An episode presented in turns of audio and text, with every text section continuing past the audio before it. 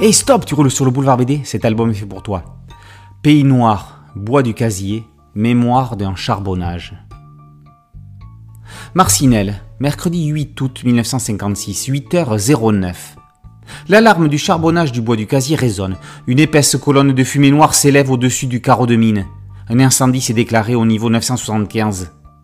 975 mètres sous terre. À cet instant, 276 hommes se trouvaient dans la fosse. Seuls 13 remonteront vivants. Le sujet de cet accident a déjà été traité, effectivement, mais pas de la façon dont Sergio Salma, le scénariste, qui plus est enfant de la région, nous le délivre ici. En effet, en lieu et place d'un narrateur humain, c'est le lieu lui-même qui va nous guider tout au long de sa propre histoire. Salma profite de ce guide plus qu'inattendu pour nous expliquer l'importance économique internationale de l'extraction du charbon dans la région à la fin du 19e et au début du 20e siècle.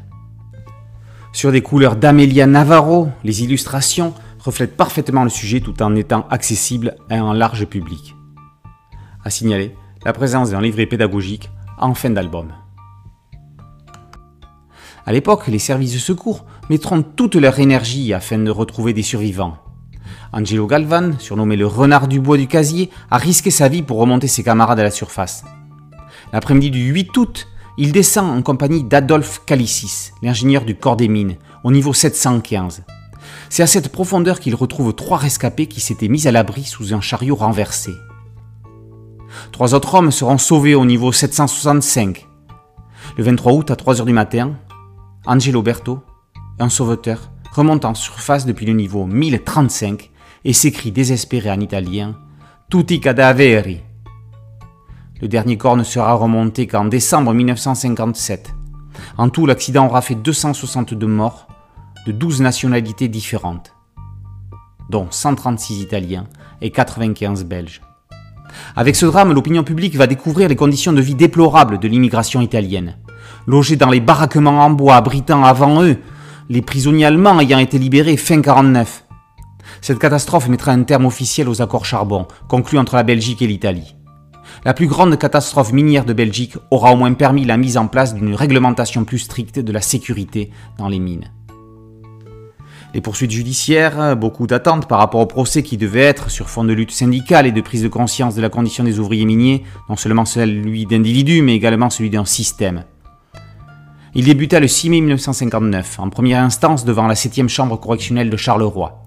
Lors du verdict rendu le 1er octobre 1959, les cinq prévenus ont été acquittés.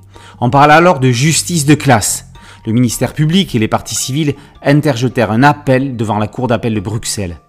Après une quarantaine d'audiences, en janvier 1961, la Cour d'appel condamna le seul Adolphe Calicis à six mois de réclusion avec sursis, relaxant les autres prévenus pour avoir, par défaut de prévoyance ou de précaution, mais sans intention d'attenter à la personne d'autrui, involontairement causé la mort de 262 personnes et porté des coups ou fait de blessures à six autres. Les parties civiles se sont pourvues en cassation qui rendit son arrêt en février 62, cassant l'arrêt de la cour d'appel, l'affaire étant renvoyée devant la cour d'appel de Liège. Souhaitant mettre un terme aux poursuites judiciaires, les dirigeants de la mine réglèrent à l'amiable leurs différends avec les parties civiles en octroyant la somme de 3000 francs belges, 75 euros par victime. L'extraction du charbon prit fin au casier en décembre 1967. Pays noir, bois du casier, mémoire d'un charbonnage, par Salma et Navarro et par aux éditions Kennes.